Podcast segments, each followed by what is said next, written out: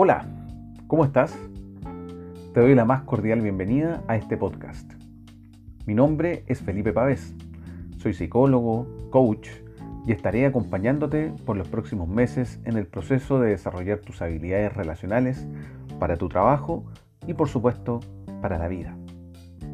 Recuerda que cada mes tendremos un tema para trabajar, ya sea a través de un webinar, la primera semana del mes y también con recursos digitales que te ayudarán a reforzar los aprendizajes de cada tema.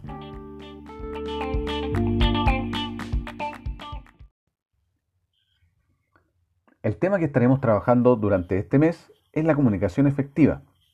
Y aquí te pregunto lo siguiente.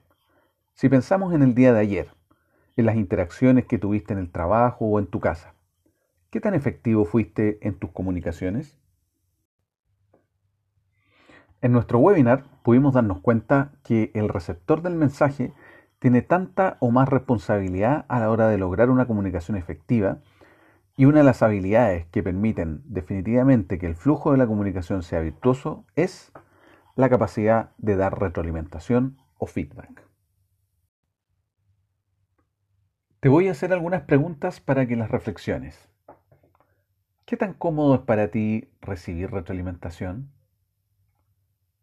¿Cómo reaccionas cuando alguien te da una retroalimentación? ¿Te acomoda dar retroalimentación?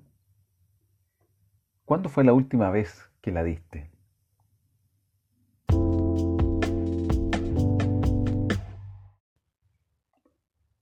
Dar y recibir retroalimentación es un arte que puede mejorar sustantivamente tus relaciones en lo laboral y en lo personal. Y digo arte porque hacerlo bien requiere mucha práctica. Hoy voy a compartirte un modelo que tiene una estructura muy sencilla y que nos puede facilitar enormemente construir una retroalimentación efectiva para invitar al cambio respecto a un comportamiento específico. Se llama el modelo SCI y básicamente se trata de ordenar nuestro discurso siguiendo la estructura S, situación, C, comportamiento y impacto. Veamos cada uno de estos elementos. Situación. Situamos el contexto, dónde y cuándo se produjo el comportamiento que vamos a describir. Por ejemplo, ayer en la reunión de la mañana, comportamiento. Describimos el cómo se produjo ese comportamiento de forma objetiva y específica sin hacer interpretaciones. Ojo, Continuando con el ejemplo. Ayer en la reunión de la mañana, interrumpiste tres veces seguidas a tu compañero Carlos mientras estaba hablando para hacer correcciones sobre los números que mostraba. Finalmente, impacto.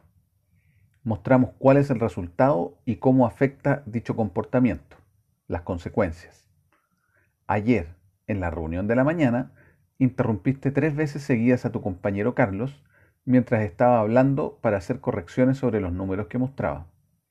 Esto hizo que algunos compañeros se distrajeran y empezaran a mirar sus teléfonos mientras Carlos y tú discutían si el número era correcto o no.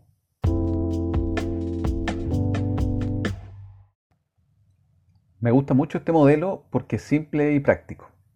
Además, puede ser ocupado en distintos ámbitos de la vida, tales como conversaciones con familiares, amigos, y compañeros de trabajo. Desde mi experiencia, te recomiendo siempre pedir permiso antes de brindar una retroalimentación.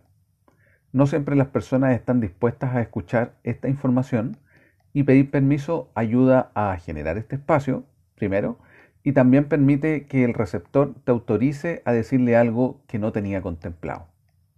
Por ejemplo, Carla, ¿me permitirías darte una retroalimentación?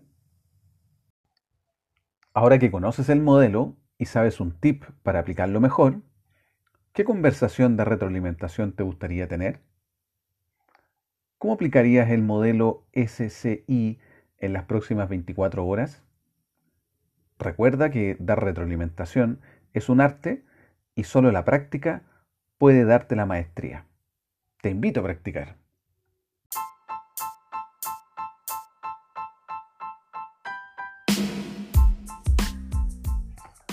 Espero que este audio haya sido de utilidad para ti. Recuerda que mes a mes nos veremos en nuestro webinar y el área de capacitación estará enviándote el material digital para que armes tu maletín de recursos. Aprovechalo y difúndelo con tus compañeros. Nos vemos el próximo mes.